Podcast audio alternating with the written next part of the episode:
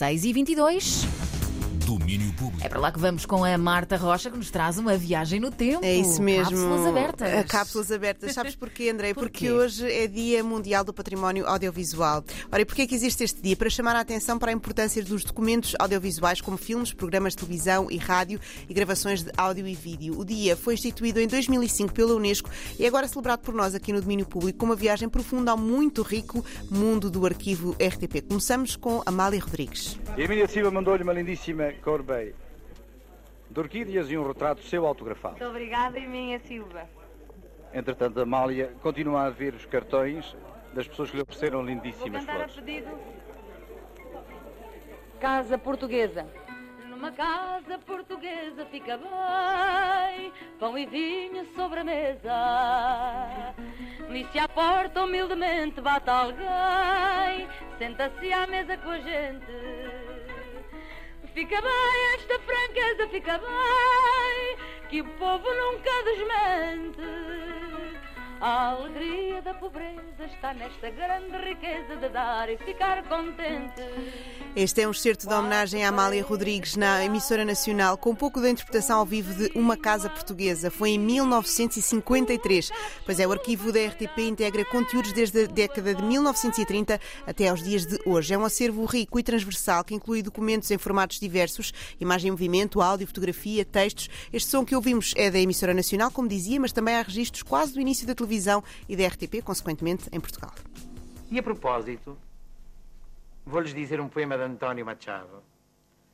Um poema chamado Rondel. La plaza tiene una torre. La torre tiene un balcón. El balcón tiene una dama. La dama una blanca flor. Un caballero ha pasado. ¿Quién sabe por qué pasó? Y se ha elevado la plaza con su torre y su balcón, con su balcón y su dama, su dama y su blanca flor.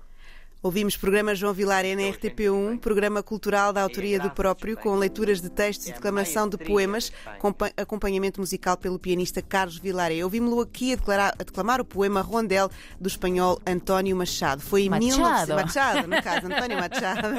Foi em 1959. O arquivo RTP pode ser consultado gratuitamente em arquivos.rtp.pt. Está dividido em várias categorias, como ambiente e energia, artes e cultura, ciência e tecnologia, entre muitos outros como política. E se falamos de política, é essencial falar de um dia, 25 de abril de 1974. Ouvimos agora um pedaço das reportagens de Mário Meunier e Sebastião Fernandes da Antena 1 na manhã do dia seguinte, do dia 26 de abril de 1974, com entrevistas a populares e a militares nas imediações do Largo de Camões, do Largo do Carmo e na rua António Maria Cardoso, junto à sede da PID-DGS. Frente ao Teatro da Unidade, muita gente aqui parado, olhar para baixo. Vamos averiguar o que é que se passa, o que é que estou a fazer aqui. É o mesmo que o senhor, a gente não sabe nada. Não, eu estou a procurar saber o que é que vocês estão a fazer. Não estou a fazer a mesma coisa que eu. Eu estou a O que é ver. que pararam aqui? Olha, para, para ver. À espera das últimas notícias. espera de vermos mais rapazinhos assim lá dentro da Direção-Geral. Portanto, estão a tentar observar os armados acontecimentos junto à Direção-Geral de Segurança, não é assim? À espera, à espera que saiam os, os restos dos rapazes que lá se encontram dentro.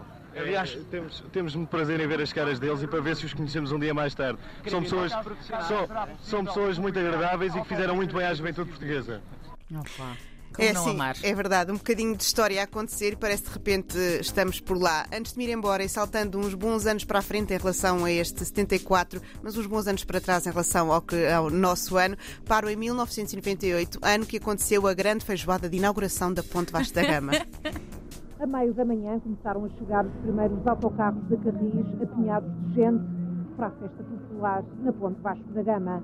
Depois teve início o mega almoço, uma magistral feijoada, ao todo 8 toneladas, servida numa mesa com 5 km e 50 metros. É, pois, a maior mesa do mundo e com honras de figurar no livro de todos os recordes, o Guinness Book. Estou muito contente porque em Portugal consegue fazer coisas grandes.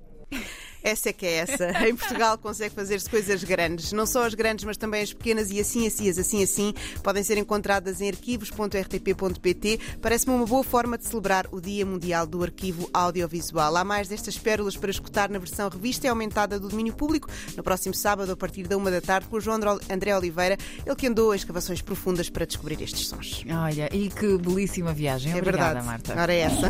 Domínio público. A edição extra trazida pela Marta Rocha. Que amanhã...